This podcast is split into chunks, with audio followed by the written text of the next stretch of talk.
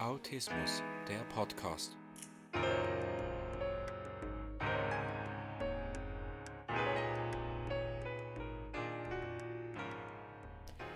Herzlich willkommen zum Autismus Podcast. Heute geht es um das Thema wortwörtliches Verständnis und was das bedeutet.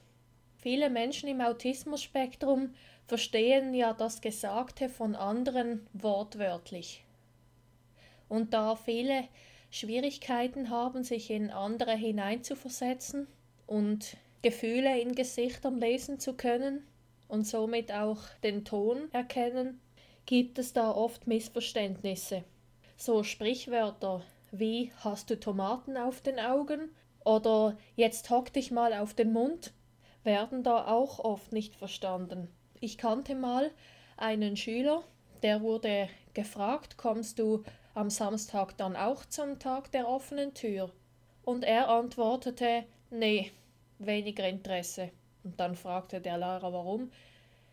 Der Schüler antwortet, ja, es interessiert mich nun mal nicht, am Unterricht teilzunehmen, wenn die Tür offen ist.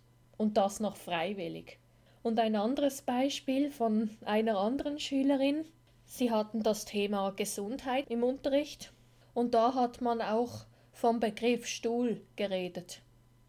Eigentlich sagt man ja Stuhlgang, aber manchmal sagt man auch nur Stuhl oder verstuhlt oder Stuhlen. Das Mädchen im Autismus-Spektrum hat fragend auf den Stuhl vor ihrer Nase gezeigt, hä, Stuhl, was hat das mit dem zu tun?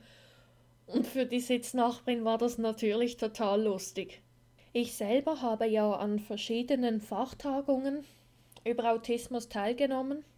Und da hatten wir auch ein Beispiel, dass ein junger Mann im Asperger-Syndrom gefragt wurde, trinken Sie Kaffee? Und der Mann schaute verwundert auf die Hände, links und rechts, nein, ich trinke keinen Kaffee. Dabei wollte der Gesprächspartner wissen, ob er allgemein Kaffee trinkt. Eben, also wenn man mit Menschen im Autismus-Spektrum spricht, sollte man wirklich ganz genau sein. Man hätte die Frage so stellen müssen, trinken Sie im Allgemeinen Kaffee oder trinken Sie gerne Kaffee? So hätte er es vielleicht besser verstehen können. In den Show Notes habe ich dann noch tolle Bücher, sehr empfehlenswerte. Das eine ist der Elternleitfaden von Frau Dr. Britta Schirmer und ein anderes von Frau Dr. Christine Preismann, Asperger Leben in zwei Welten.